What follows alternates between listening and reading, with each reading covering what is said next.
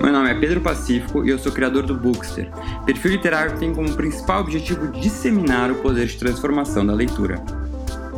Neste podcast, eu recebo convidados plurais e com diferentes formações para compartilhar com a gente não só um pouco da sua relação com a leitura, mas também as suas próprias histórias. Histórias essas que muitas vezes deram livros ou poderiam dar. Fala galera, tudo bom? Bem-vindos a mais um episódio do podcast Daria um Livro. Hoje estamos com Jefferson Tenório, que recentemente foi o vencedor do prêmio Jabuti na categoria Romance Literário, com o seu livro que está fazendo o maior sucesso, que já está assim na minha lista de desejados há muito tempo, que é O Avesso da Pele. Uh, o Jefferson nasceu no Rio de Janeiro em 1977, é doutorando em teoria literária pela PUC, Rio Grande do Sul. Seu primeiro livro lançado foi O Beijo na Parede, eleito livro do ano pela Associação Gaúcha de Escritores.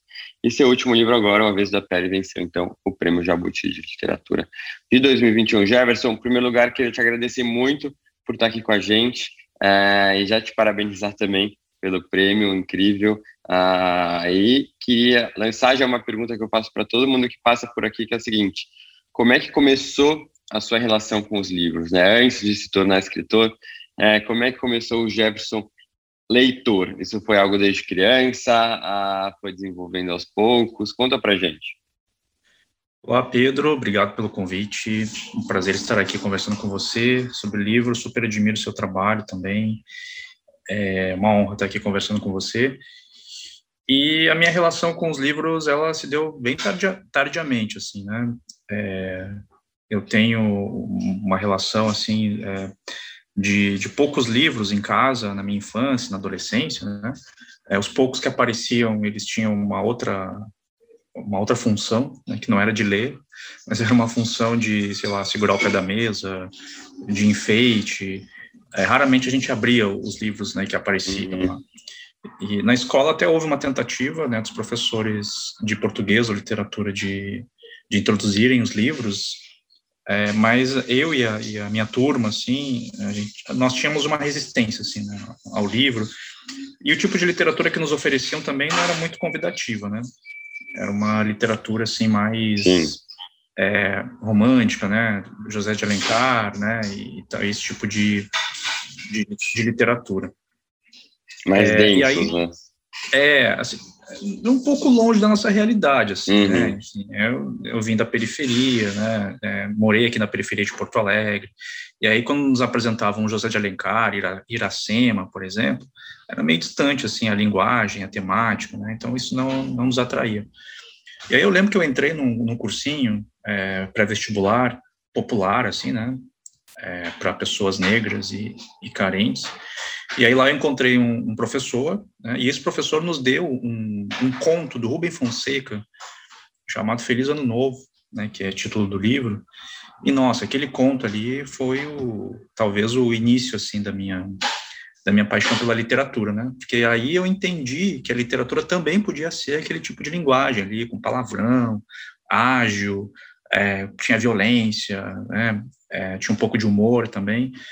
E a partir então do conto do Rubem Fonseca eu comecei a ir atrás, né, de, de outros livros e tal. Então eu acho que eu me torno um leitor a partir dessa experiência que eu tenho com o Rubem Fonseca, né?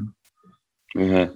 É, é, muito doido como às vezes a gente tem esses marcos, né, livros que realmente, ou contos no caso, textos que realmente conseguem despertar nosso interesse pela leitura, né? A gente entende que é, se a gente tinha uma ideia é, do que era literatura, muitas vezes atrelada ao que a gente aprende na escola, na verdade, a literatura pode ser algo muito prazeroso, né? Não fica aquela ideia de algo por obrigação, né? Ler só para ler algo que seja culto, ler algo que seja é, distante, né? É muito gostoso e prazeroso e, e acho que é, é, até sur, sur, surpreende a gente quando a gente percebe que a literatura pode ser algo não muito mais próximo da gente, né? E algo que a gente se conecta muito e se identifica. Então, uh, eu te entendo muito quando você fala isso, porque eu também acho que passei por algo parecido, uh, até um pouquinho depois, foi mais na faculdade. Uh, apesar de a leitura, eu tentar sempre, ter tentado sempre ser um leitor, é, mas eu ficava meio perdido no que, no que ler, né? Eu acho que eu fui descobrir realmente é, esse, essa possibilidade de uma literatura muito ampla mais tarde.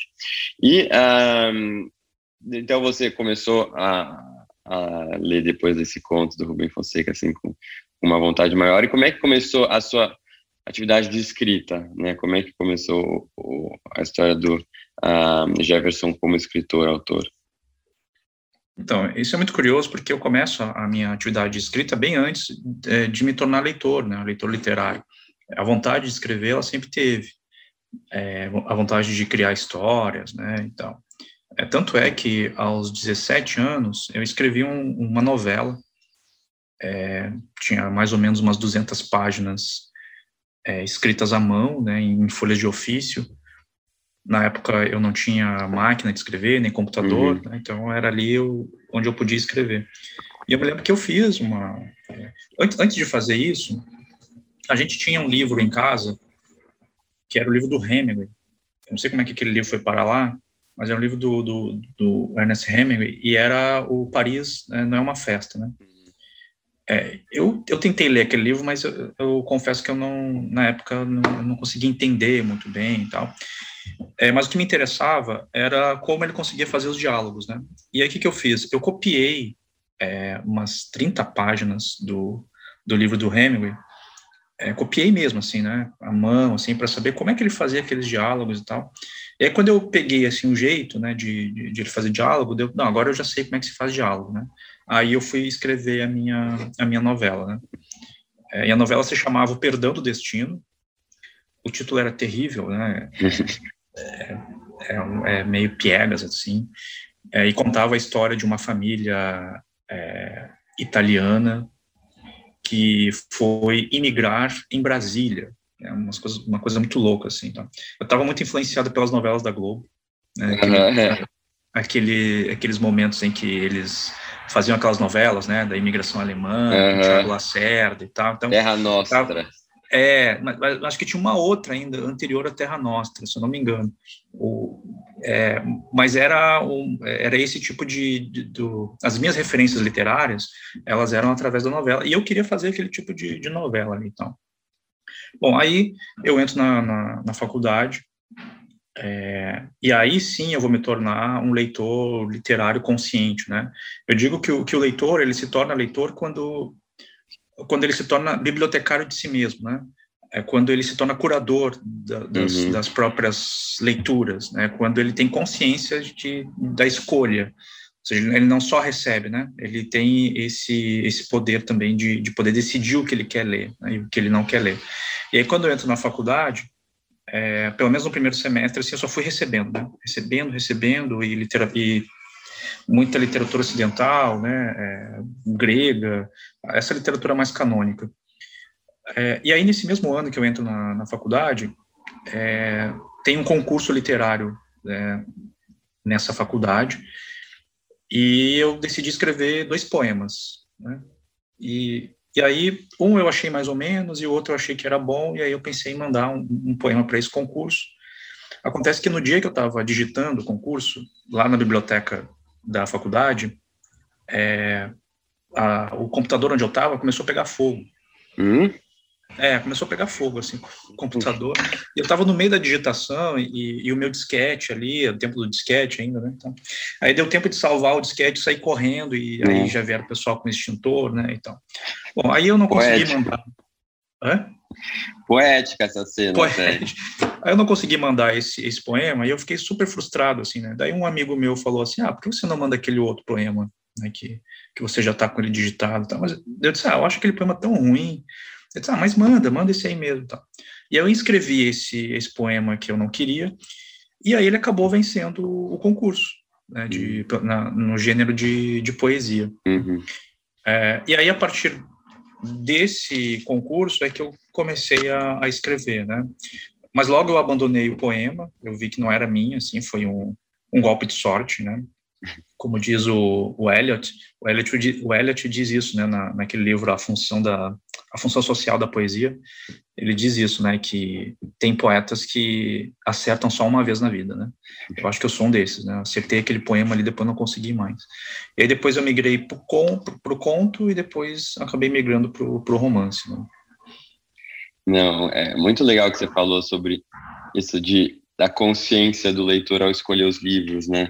É, que no começo você acaba só recebendo e depois acho que você consegue entender e navegar mais pelos livros, né, e conseguir tatear, e falando, ah, talvez esse faça sentido para mim, esse não. Mas, é, é para mim, esse momento de receber também é muito importante, né? Eu acho ele essencial para o leitor. É, você ter bons, isso que eu senti muita falta, que eu só fui é, ter mais para frente, que era receber de boas fontes. É, porque o que eu sentia muita falta era de, da onde eu vou receber essas dicas, de quem, né? Sendo que ninguém fala sobre livro, sendo que eu não estou fazendo uma, uma faculdade de letras, sendo que é, né, não, minha família não é de leitores. Então foi aí justamente que as redes sociais me ajudaram muito. E talvez elas possam é, servir como uma, uma fonte para as pessoas que não tem de onde tirar esses, esses, livros, sabe? Não tem de onde tirar essas recomendações. É, porque, é, assim, você deve ter tido essa experiência na faculdade de letras, mas eu, apesar de ter feito faculdade de Direito, as pessoas, na faculdade de Letras, as pessoas já não falam sobre literatura, né? Imagina em outros cursos mais distantes, assim, de letras, né? Então, é, eu acho que é, hoje em dia, infelizmente, falta esse, esse, esse momento de receber, é, que eu acho que é essencial para todo leitor. E quando a gente está falando, então, do, do, do, Jefferson romancista, né, escritor de romances, uh, O Avesso da Pele é o seu terceiro livro. Conta um pouquinho para quem uh, não, não, não conheceu o livro antes ou não chegou a ler a sinopse, sobre o que, que trata o livro, para a gente conversar um pouquinho mais sobre ele. Bom, o, o livro O Avesso da Pele, então, ele é, é a história do Henrique, ele é um professor, ele tem 55 anos, professor negro, mora em Porto Alegre. Ele é um professor de literatura, dá aula em escolas públicas. E, e depois de uma abordagem policial, ao ser é, abordado né, pela polícia, ele acaba sendo assassinado. Né? É, e o que eu estou contando aqui não é nenhum spoiler, né, isso uhum. já está lá na contracapa do livro, embora eu tenha recebido algumas reclamações né, de, de, de leitores é, falando que ah, não podia estar na contracapa, que ele já morre e tal. Eu disse, ah, é, se o, o, o Gabriel Garcia Marques pode escrever o Crônica de uma Morte Anunciada, o que, que eu não posso dizer é, que o, é, é, exatamente. meu personagem vai morrer, né? Enfim, você vai entrar na, na leitura já sabendo. A história não é isso só. É. A história não é isso, a história não é o assassinato dele, né?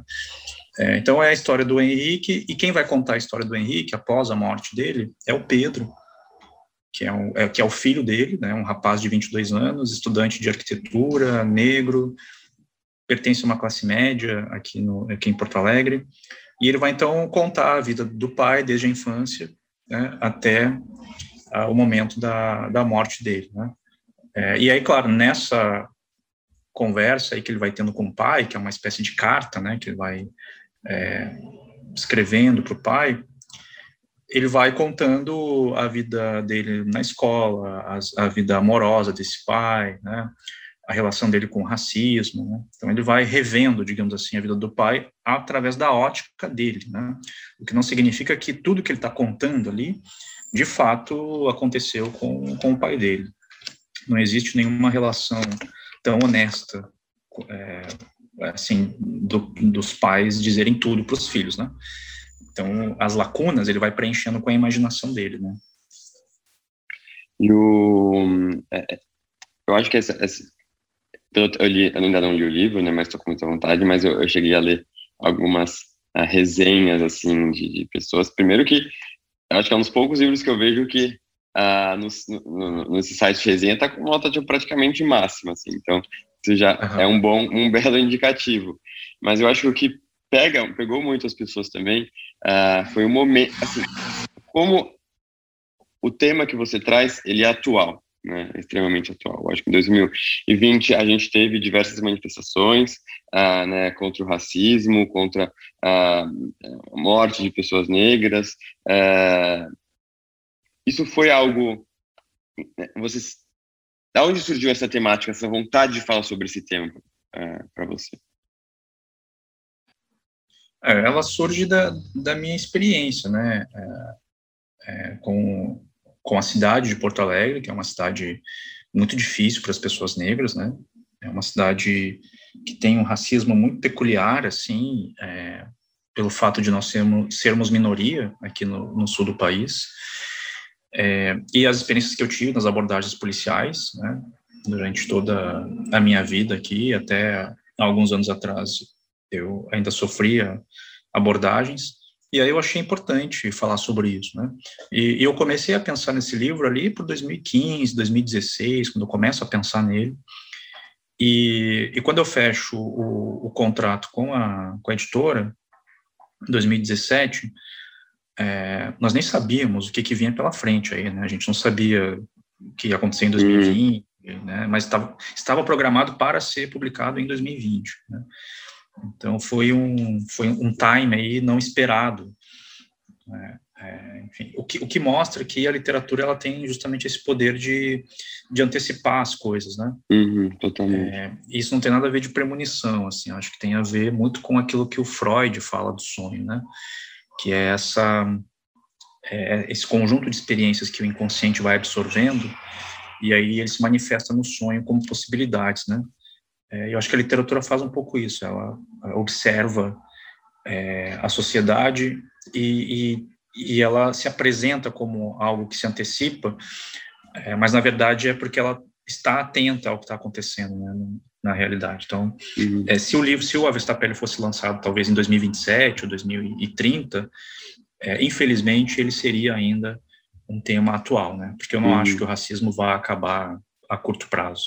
Não, infelizmente não. Ah, e, e, falando no racismo, mais especificamente no, no mundo editorial, né, no mundo das letras, é, esses dias, acho que foi antes de ontem, o Quebrando o Tabu repostou um, um post meu antigo, é, que eu tinha colocado a minha estante de livros, é uma foto da estante cheia, e aí depois eu tirei todos os livros escritos por homens, deixei só livros escritos por autoras mulheres, e tirei uma nova foto. A estante ficou praticamente vazia. E aí eu falei da importância, né? Às vezes a gente não pensa na diversidade na hora de escolher um livro, mas é, é, a gente tem que pensar, porque se você for numa livraria e for escolher os livros só por conta do, da, né, da sinopse que ela te atraiu, você não vai você não sabe mais, você está sendo uh, então, então, expostos ali só livros com né, escritos predominantemente por uma certa classe, né, por homens, héteros, brancos, é, São Paulo, Rio de Janeiro, né, a gente pensando na literatura nacional. E foi muito triste ver os comentários das pessoas né, no post, porque muitas pessoas escreveram justamente isso. Não, não tem nada a ver, eu escolho só porque, eu escolhi porque o livro é bom, não, é, agora é. Isso, tipo, numa página que já é né, de cabeça aberta. É, então, realmente, eu fiquei até meio surpreso com a reação das pessoas. E aí eu queria ouvir de você, né? Uh, o quanto você acha ainda que o mercado editorial está uh, atras, tá, tá atrasado nessa questão de diversidade, né? É, você é um autor negro que foi publicado por uma, uma das maiores, a maior, né? talvez a editora do país, ganhou o principal prêmio literário, isso é sensacional. Mas o quanto isso talvez não seja a realidade, né? Infelizmente. É, é, acho que primeiro, como eu disse, né, a gente acaba se tornando esse curador da, das próprias leituras, né, e isso é que nos faz é, leitores. É, mas é também essa curadoria ela passa por uma questão política, né? E aí, quando você se torna consciente, um leitor, né, que, que, que tem essa visão é, mais ampla do mercado editorial, é, você já entra na livraria já com outro olhar, né? Que não é só aquele olhar do que estão te apresentando, mas é um olhar também daquilo que não estão te apresentando, né? Ou seja, a, o que, que não está ali no expositor, uhum, uhum. que deveria estar, o que está escondido, é, o, o, o porquê que livros de mulheres não aparecem tanto ali, na, já quando você chega, quando você entra, né? Então também vai um pouco por aí, assim, né? É, e essa questão da qualidade, ela é um discurso bastante preconceituoso, assim, e, e, e colonialista também, no certo sentido, é, porque daí a, a, gente esquece que o gosto e a qualidade ele é construído, ele também é construído, né? E aí se te apresentam um tipo de literatura você acha que aquela literatura ali é a, é a, é a régua que vai medir todas as outras literaturas, né? E não te dá a possibilidade de você ter uma diversidade. Então, eu, enquanto leitor consciente, tal, quando eu entro na livraria, é, se eu tenho que comprar um livro de, de um autor homem, eu não saio de lá sem um livro de uma autora é, mulher. Assim, esse, já é um uma, modo né, que, que eu tenho de, é, de agir politicamente, assim, né? É, bom, se tem um livro de um autor homem que é bom, é claro que também tem um livro de uma autora mulher e eu faço questão de ir lá e, e, e comprar e tal. É, mas dentro do mercado editorial ainda há uma resistência, né? embora a gente tenha visto aí o ano passado o Itamar Vieira Júnior ganhou a Sorianos, uhum. né? A gente tem visto aí a Conceição Evaristo também aparecendo bastante, ganhando prêmio, traduções, a própria Cidinha da Silva também ganhando prêmios. Então a gente tem, claro, obviamente, uma, uma, uma, constelação aí de escritores negros e tal, mas eu olho com reservas, viu? Não, eu gosto de celebrar, mas eu acho que é pouco. Se a gente, se a gente for olhar para a história da literatura, o que está acontecendo agora é muito pouco. Né? A gente precisa de mais. Uhum. É, e aí, quando a gente se depara com comentários de pessoas nessa linha, né, de que não entendem a importância da, da, da diversidade, dessa escolha consciente dos livros, é, isso acaba assustando e realmente mostrando o quanto isso, esse tema precisa ser falado. Um, um, um, tema que eu acho também é, interessante se falar, que eu acho que eu nunca cheguei a abordar no, no, no, Bookster, mas não só a questão dos autores, da diversidade dos autores, mas eu acho que se a gente olhar, e tem até uma pesquisa interessante, você, como professor de literatura, pode falar um pouquinho melhor sobre isso, mas como os próprios personagens dos livros que a gente lê são um retrato da nossa sociedade é, um racista, heteronormativa. É, você acha que também isso está mudando, né? Ou, ou essa ainda é a realidade? É, eu acho que com a entrada de autores negros e autoras negras, né, indígenas também, é, autores e autoras trans, eu acho que a gente consegue é, ter uma, uma diversidade um pouco maior, assim, é, porque essas experiências elas acabam é, é, entrando no texto literário, né? É, isso isso é bem interessante assim o que está tá ocorrendo. Mas também tem outro movimento que é assim o de autores brancos de classe média, Rio, São Paulo, é, também é, tentando escrever personagens negros, né, personagens que, que, não, que não sejam heterossexuais, né? Você, você tem essa tentativa, assim, né? Eu já vi alguns autores tentando fazer isso. Eu tenho recebido também originais de escritores brancos que têm é, personagens negros. Né, e o que, que você acha disso? Então, é, depende muito da, do que, que esse escritor quer, né? É, porque tem, tem a coisa da, de achar que é uma onda, né? Então eu preciso me inserir nisso aí, porque agora a onda é essa, então eu vou fazer um personagem que, que atenda a demanda agora das editoras, atenda a demanda da, dos leitores e tal. Tem isso, né? Tem um outro tipo de escritor também que ele sente uma necessidade ética, né? De é, olhar para sua literatura e perceber, poxa, eu não tenho personagens negros aqui, por que, que eu não tenho? Né? E aí rever a sua, a sua, própria relação com a questão do racismo estrutural, e aí ele decide né, fazer é, o, seu, o seu personagem. É, e há também o, os escritores que, sei lá, querem agir de politicamente correto, assim, né? Ah, preciso colocar um personagem negro aqui é, para eu ficar bem na fita, né? Também tem, tem isso, assim. É, eu acho assim, todas, as, todas essas tentativas, né, elas são válidas. Né? A questão é se você vai conseguir é, é fazer uma representação que ela seja profunda, que ela seja complexa, que ela seja que ela tem uma qualidade estética, né? Isso não é impossível. É, uhum. É, é, eu posso citar aí autores brancos que, que, que, conseguem fazer isso muito bem, como o próprio Mia Couto, né? é, que é um escritor branco, embora mora em Moçambique, né, que é 90% da população é negra, mas ele, para mim, é um dos escritores brancos que consegue fazer uma discussão muito profunda sobre a questão racial. Né? Mas veja bem, há um envolvimento ali quase existencial, assim, da relação dele com, a, com as pessoas negras que vivem ali. Então, então se você não, não tiver uma profundidade no assunto e, e, achar que é só uma onda, você corre o risco muito sério de produzir um, um estereótipo do, dos personagens negros, né? Uhum, total. É, e até ainda nesse tema, eu vi que você escreveu sobre é, a indicação da, da Fernanda Montenegro a, para a Academia Brasileira de Letras, né, no lugar da não no lugar, mas quando muito se discutiu, muito se indicou a Conceição Evaristo, né?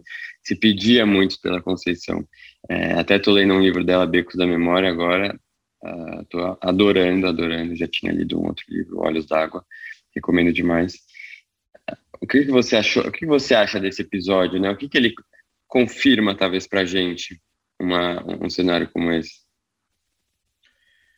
Bom, é que é, é bem complexa essa, essa situação né, da, da, da Conceição Evaristo, porque Primeiro, qual é o objetivo da, da Academia Brasileira de Letras, né? É, enfim, ela foi fundada por um autor negro, né, o Machado de Assis, é, e lá no, no, seu início, né, da criação, se não me engano, junto com Joaquim Nabuco, é, a ideia era que a academia fosse de notáveis né, da cultura e de literatos, né? Então, ela tem esses, esses dois viés no seu início.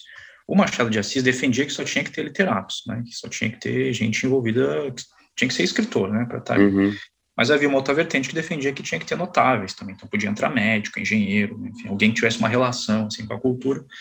E o que a gente tem visto é que ela tem acompanhado essa visão assim, né, de ter literatos, mas também ter pessoas. É, e um outro aspecto também é que a Academia Brasileira de Letras ela é um, uma instituição é, é, privada, né, não, não tem benefícios do governo tal, se tem eu não sei, né, mas é, a princípio ela tem as suas próprias regras, né, para trazer quem...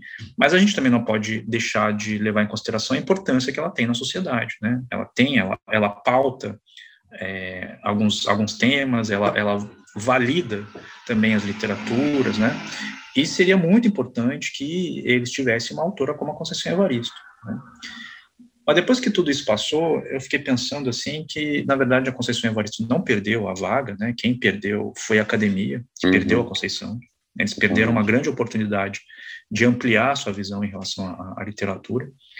É, e eles também querem visibilidade, né? Assim, não que a Conceição não dê, não dê visibilidade, que ela tem uma, uma grande, um grande é, grupo de leitores, né, em todo o Brasil, fora do, do, do, país, mas esse apelo midiático que a Fernanda Montenegro traz, que o Gilberto Gil traz, é, talvez também seja um modo que, que a academia veja como sobrevivência, no sentido de, ah, estamos aí, né, estamos, é, estamos é, aparecendo, né, e tal.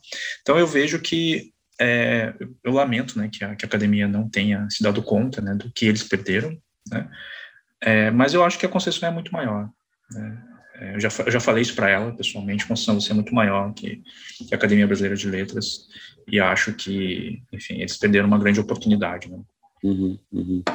Uh, sim, não, eu gostei muito do que você falou e concordo totalmente.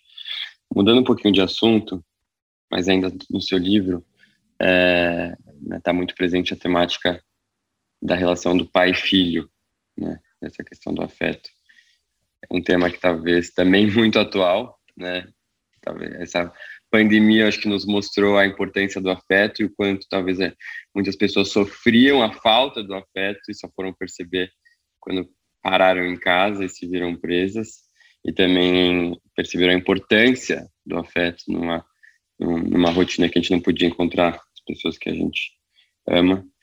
É, o quanto isso está presente nos seus trabalhos, né? Você falou aqui de Freud, a, a psicanálise e essas relações é, familiares, humanas, elas são uh, um tema que, que, fazem parte de você, assim. Uh, de onde veio a vontade de escrever sobre isso? É, o pai é sempre uma, uma figura é, é, quase quase central assim na vida de praticamente todas as pessoas, né? Mesmo aquelas que dizem que estão com essa questão resolvida, quando vão para uma sala de, de, terapia percebem que não está não tá tão resolvida assim, né? É, e aí essa figura é, do pai, como eu tive um, um pai é, ausente durante 40 anos, eu digo 40 anos porque ele foi embora quando eu tinha um ano de idade, e 40 anos depois eu reencontrei ele. Né? Isso aconteceu em 2017, e, e eu tinha me tornado pai também em 2011, né? E, e, eu achei que era importante eu é, mergulhar nesse assunto, né? É, e aí eu comecei a, a, a ler, eu, eu, li alguma coisa do Freud, assim, não sou especialista, nada, li também Lacan tal, daí comecei a, também a fazer a minha pesquisa de doutorado, que é a representação do pai na literatura africana e portuguesa, é, e aí eu, eu pensei que, eu comecei a pensar que, ele, que a psicanálise tinha algumas, algumas limitações, né, sobretudo quando a gente transporta as teorias psicanalíticas para o contexto africano. É, as comunidades africanas lidam de outro modo né, nessa relação é, paterna. É, tanto é que o complexo de ético, por exemplo, em algumas comunidades seria impensável, né, porque você não tem mais essa figura do pai como uma figura nuclear. Uhum. É, na verdade, o gênero em algumas comunidades nem é o, o mais importante, né? o mais importante seria a idade, né? Então, quanto mais velha uma pessoa, mais é, importante ela é, né? não tem a ver com gênero. É, e aí eu achei que eu poderia também escrever um, um personagem é, no Avesso da Pele que discutisse, de certo modo, a questão da psicanálise também. Né? E aí tem uma crítica ali à psicanálise, né, que é um, um, enfim, uma, uma, uma teoria branca, eurocêntrica, e que não dá conta de algumas questões que envolvem o racismo estrutural, né? Nossa, nunca tinha pensado nesse ponto, né, de olhar a psicanálise como uma uma teoria, né, uma, ciência restrita a determinadas sociedades. É, e sobre o seu, a sua, o seu doutorado, é, você deve estar para concluir ele, né, imagino, e, e ao mesmo tempo está conseguindo escrever algo, tem novos novos livros aí em vista? Então, Pedro, esse é meu grande drama, né? É, é um drama de você dar conta dos, dos eventos, né? Dos, dos convites, é, dar conta de terminar a tese. E, e, e aí tem muitos convites também para escrever artigo, conto, em coletâneos, né? Então, fico meio, meio exprimido, assim, né? Com, com o tempo. É, e aí eu me obriguei a sair da escola, né? Eu era professor até a metade do ano, eu dava aula para o ensino médio. Foi uma dor ter que sair, ter que uh, deixar a sala de aula, né? Mas foi o modo que eu encontrei para continuar escrevendo. É, então agora eu estou terminando a tese e ao mesmo tempo escrevendo um, um novo romance é, que deve ser publicado em 2023. Né? Então devo passar o, todo o ano que vem escrevendo ele. O título provisório é De Onde Eles Vêm, e a princípio narra a trajetória de três estudantes negros que entram na universidade pelo sistema de cotas e, e lá eles vão ter alguns embates é, teóricos e, enfim, sobre o conteúdo que é dado né, na, na universidade. Né. Então, eu quero é, fazer essa investigação dessa mudança dentro da academia a partir da entrada de pessoas negras na universidade. Acho que é um uhum. debate importante que a gente precisa fazer. Uhum, uhum. É, esse, eu acho que esse é a consequência de ter um livro com tanto sucesso, é a pressão do, dos leitores por mais uhum. obras, né, por mais conteúdo. Então, acho que isso é um, é um bom sinal, mas exatamente você tem que ir no seu tempo e, e, e conseguir lidar com as outras demandas. Mas você, antes, dando aula para alunos do ensino médio de literatura, como é que você enxerga o cenário de novos leitores, a nova geração de leitores. Né? O quanto realmente o assunto leitura não faz parte do dia a dia desses, desses jovens. Olha, tem. É, não, sei, não, sei, se você já teve acesso àquela pesquisa de, de leitura no Brasil. O retrato da é, leitura no Brasil. É, acho que saiu, acho que a mais recente é de 2018, se não me engano.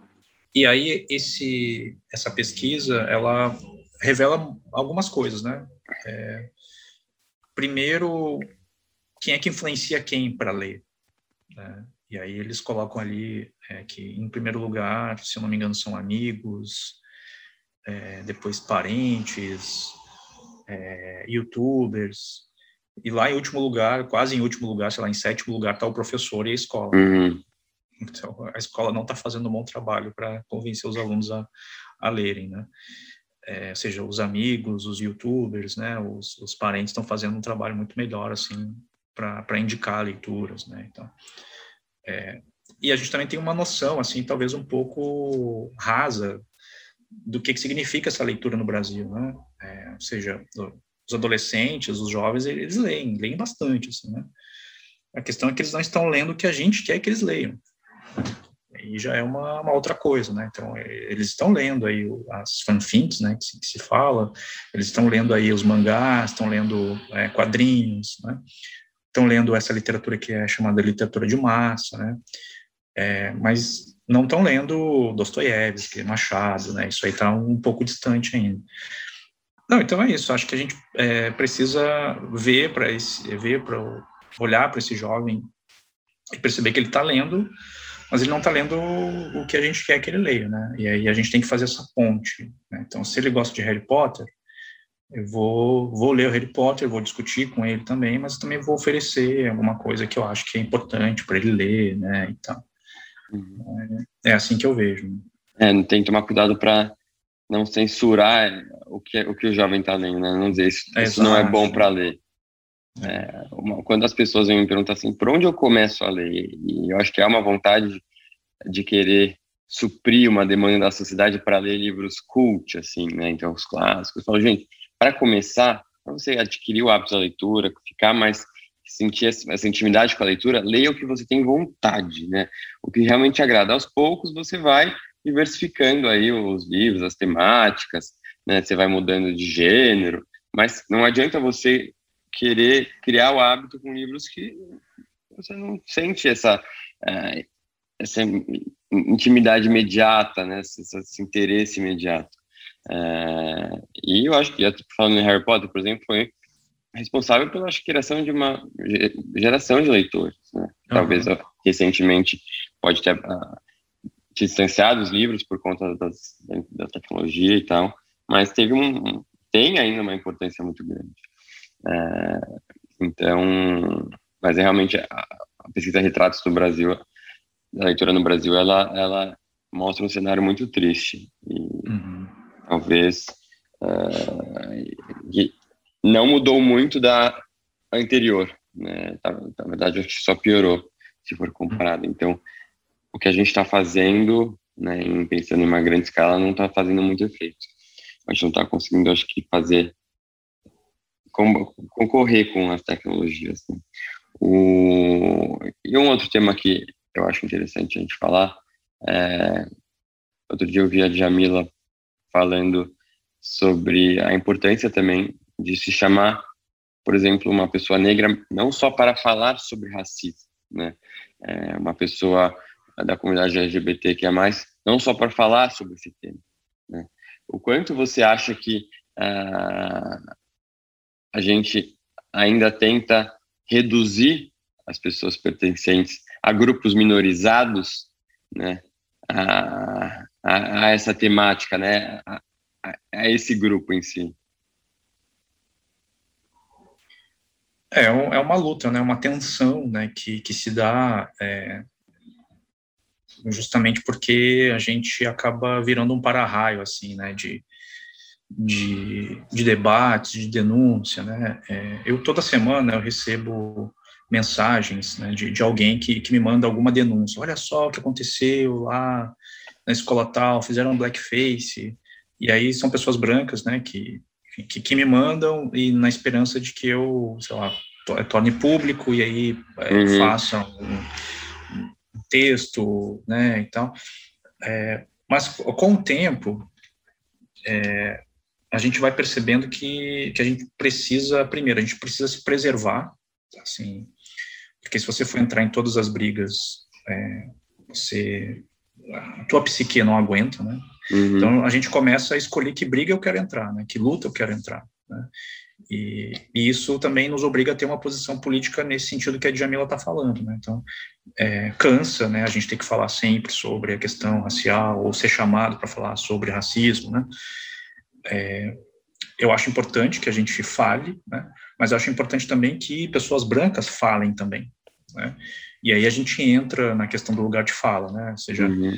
é, posso ou não posso falar sobre racismo sendo uma pessoa branca, né? Ou posso não posso falar sobre é, machismo sendo homem, né? Então, e a gente entra nessa questão aí do, do lugar de fala, né? Uhum. É que foi muito mal compreendido, diga-se de passagem, né? Embora Djamil tenha feito um trabalho excepcional falando, escrevendo sobre o livro, que vem lá do Foucault, né? Que, que já falava sobre o lugar de fala, é, mas é, simplificando, o lugar de fala nada mais é do que você ter a consciência da onde você está falando, né? Então, ele não é um, um, uma uma prática de censura, de interdição, né, de, de, querer calar a voz de alguém. Não é isso. Né? No primeiro momento ele foi entendido desse modo, mas não é, uhum. é. Né? Mas é você entender que se você é homem e vai falar sobre machismo, você tem que entender de onde é que você está vindo. Né? E no decorrer da sua fala, da sua reflexão, pode acontecer de você é, fazer uma fala machista, né? Você está correndo esse risco. Né? Ao mesmo tempo, Sim. pessoas brancas, quando vão falar sobre racismo, pela trajetória que ela vive, do lugar de onde ela vem, ela corre o risco de dizer uma coisa racista. Né? A gente vive numa sociedade que tem o racismo como estrutura, né? e aí é, isso pode acontecer. É, e o, o, medo das pessoas é, brancas hoje, ao falarem sobre o racismo, é o medo do cancelamento, né? que virou esse fenômeno é, contemporâneo, né, de as pessoas serem julgadas sumariamente por uma fala, por alguma expressão, né, que utiliza e tal. Então, o que, que mudou de lá para cá, né? Antes, as pessoas não falavam, né? As pessoas brancas não falavam. Daí elas entenderam que elas precisavam ouvir e aprender. Né? Uhum. É, é, o que eu muito escuto, assim, ah, eu tô aqui para ouvir e aprender. Ok, é ótimo que isso aconteça e tal. Mas aí tem que ter outro movimento que é o agir, né? Então não adianta você só aprender e ouvir, você tem que agir também, né? Eu acho que esse agir também tem a ver com a tomada de consciência dos privilégios, né? E de você falar, né? de você se expor também, né? É, assim como é, homens também precisam se expor né? e correr esse risco também de serem cancelados ao falarem sobre né, o, o machismo, né? Então, é, é por aí que eu vejo. Né? Uhum, uhum. O, é, e até volta um pouco para aquilo que a gente tinha conversado, né, de autores brancos escreverem sobre perso personagens negros, né, escreverem sobre essas uhum. temáticas. É, e é, é, é, essencial que a gente esclare, elucide né, uhum. o, o, conceito de lugar de fala que realmente está sendo muito usado de forma muito errada. Uhum. Eu até sinto que depois que eu saí do armário, né, me assumi como gay nas redes sociais, chega na perto do mês da, da consciência uh, LGBTQIA+, uhum. é impressionante o que as marcas vêm atrás, né, querendo criar mil campanhas. Uhum, sim. E aí depois some, né, no, no, no restante do ano. Né, então, é. até então, eu não, não pertencia a nenhum grupo minorizado, uhum. né, para realmente senti isso, mas é, é, é muito evidente. É, talvez marcas querendo até se, usar disso, né? Usar dessa bandeira, ah, estou dependendo da diversidade, mas na verdade só quer uhum. é, ganhar em cima disso. Né? Esta é a realidade. Agora vamos falar um pouquinho de indicações de livros. Fala um pouquinho assim, que livros que te marcaram na sua vida? Uh, sei que é difícil falar limitar esse, essa, essa, lista de livros, mas se puder dizer alguns assim que foram marcantes para você. É, então depende do momento da minha vida, né? É, os livros eles foram me marcando assim ao, ao longo é, da, da minha vida enquanto leitor, né? E, mas lá no início, assim, quando eu comecei é, a me tornar leitor, o, o, grande livro que me causou impacto foi o Don Quixote. Né?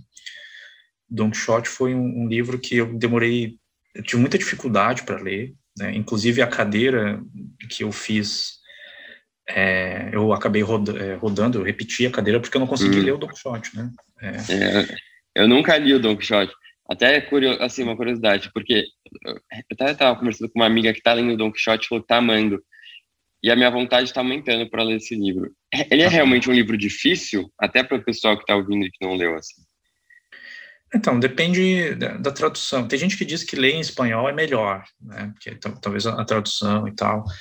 É, mas depende da tradução, e eu não me lembro agora qual foi a tradução que eu li, é, mas era muito capa dura, acho que é da editora Globo, se eu não me engano.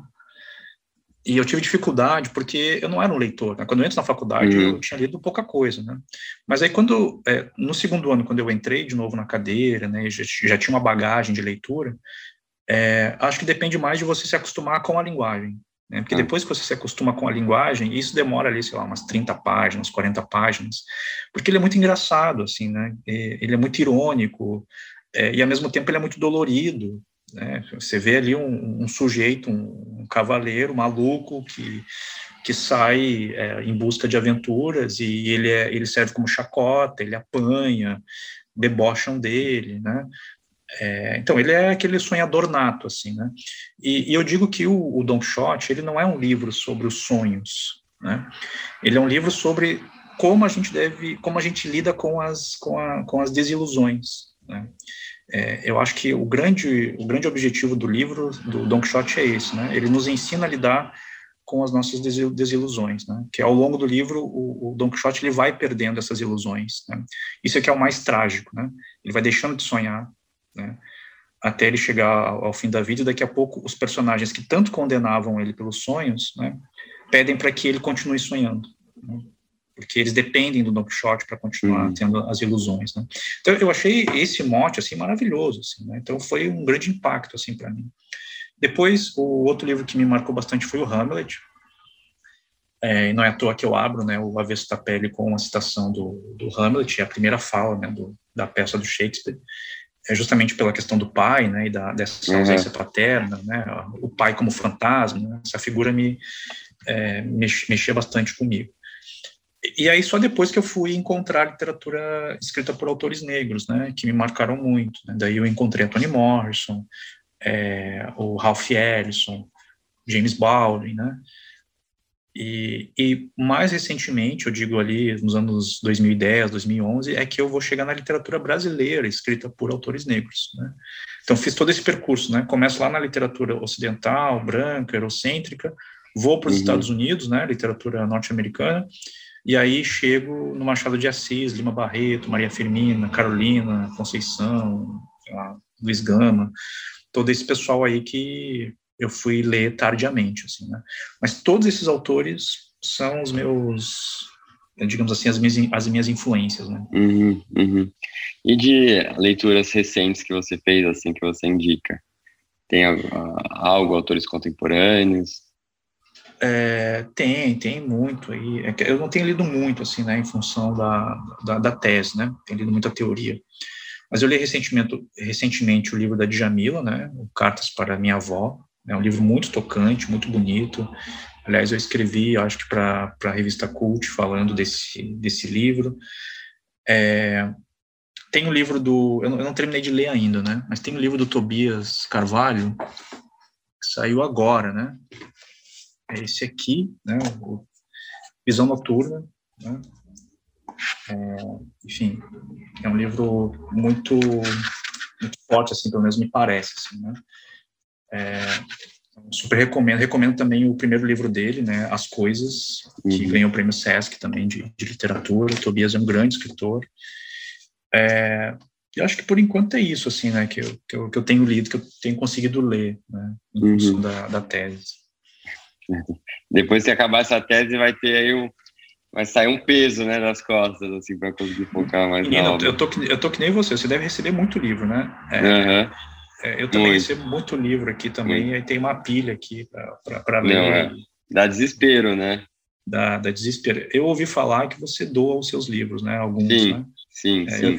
Eu, tô tentando ter toda essa grandeza de, conseguir. Não, doar. porque senão a gente começa acumular, né? E assim, a gente tem tanta coisa legal aqui, tanta, tanta edição incrível, tanta obra nova que não vou conseguir ler agora, né? Não adianta eu ficar. Tem aquela vontade de deixar guardar tudo para um dia eu vou conseguir ler, mas não vou, né? Então vamos fazer isso circular, que um dia isso volta para gente, né? Sim.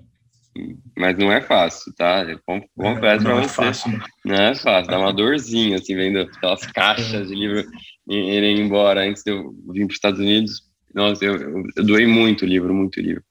Mas no final dá até dá uma sensação boa, assim, você fala, gente, porque assim, eu entrava no meu quarto, aqueles livros meio que me encaravam ao mesmo tempo. e aí, você vai fazer nada com a gente?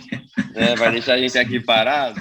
Então, acho que eu me senti um pouco aliviado, assim, de uma certa forma. Eu falei, não, eles vão encontrar aí leitores que estão uh, que vão ter a possibilidade de lê-los. Tomara, né? Sim, é, é, é, Gerson, muito obrigado pelo papo, foi uma delícia.